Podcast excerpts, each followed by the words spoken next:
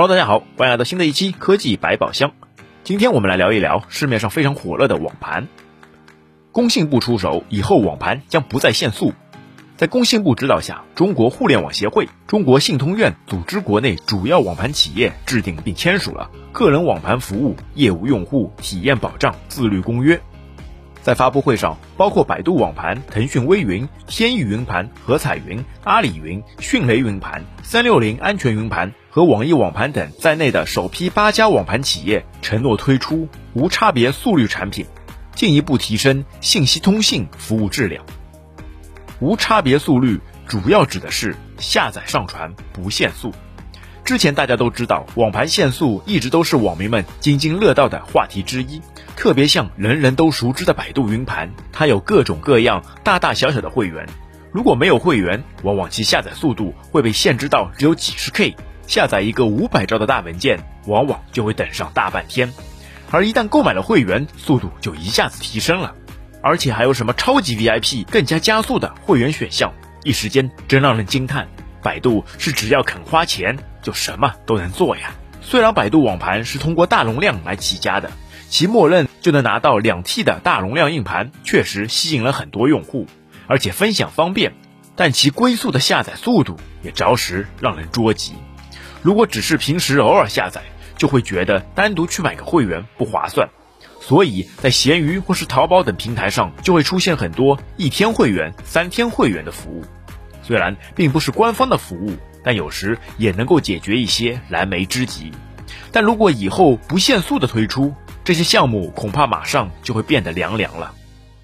那么百度限速，市场上就会多出很多可以替代的产品，首当其冲的就是两家运营商推出的和彩云和天翼云，他们推出的口号就是不限速，感觉这一点就是冲着百度网盘来的。和彩云是移动家的，天翼云则是电信的，这两家都有一个优点。都是可以接入微信小程序上传微信的文件。注意，这里指的是微信里收发的文件，比如图片、视频、压缩文件等等，并不是聊天记录。要想备份聊天记录，那还是得等等腾讯自己家来研发。这两家网盘都可以通过任务或是每天签到来扩充容量，其上传和下载的速度都还行。但是天翼云倒还是会有些单日的流量限制。还有一个值得一提的是，最近比较火热的阿里网盘，在之前公测期间曾引起一波小高潮。拥有阿里背景的它，产品做的还不错，空间够，下载、上传速度快，分享也方便，而且还能在线视频和挂载字幕。还有就是在百度需要是会员才可以有的解压缩，它也免费提供。可以说，百度高级会员有的功能，它都给整成免费的了。这也是我目前正在主力使用的网盘，已经可以完全代替了百度网盘。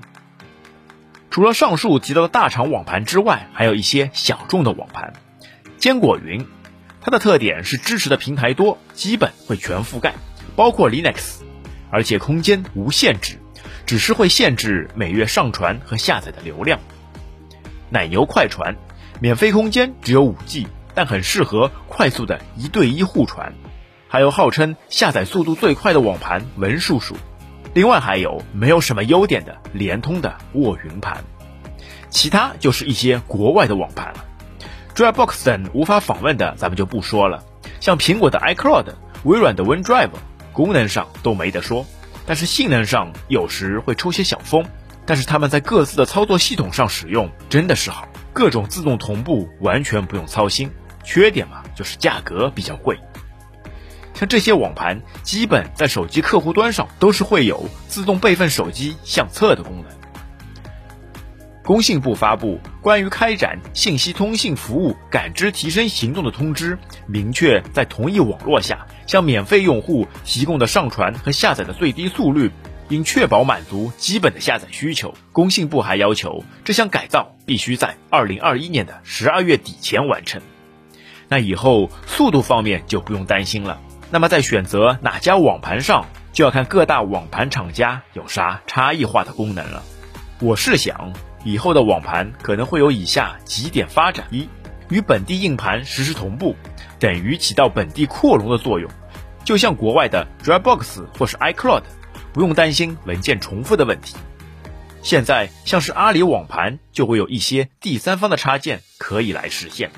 二，各平台的转存可以服务器后台同步，比如我在百度云里存的东西，想转存到阿里云，则可以不用下载后再上传，可以直接在服务器做转存，不经过本地。当然，这点应该不太会实现，毕竟平台都是想绑定自己的用户嘛。三。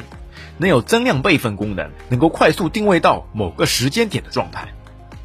好的，各位听友，您现在使用的是哪款网盘产品呢？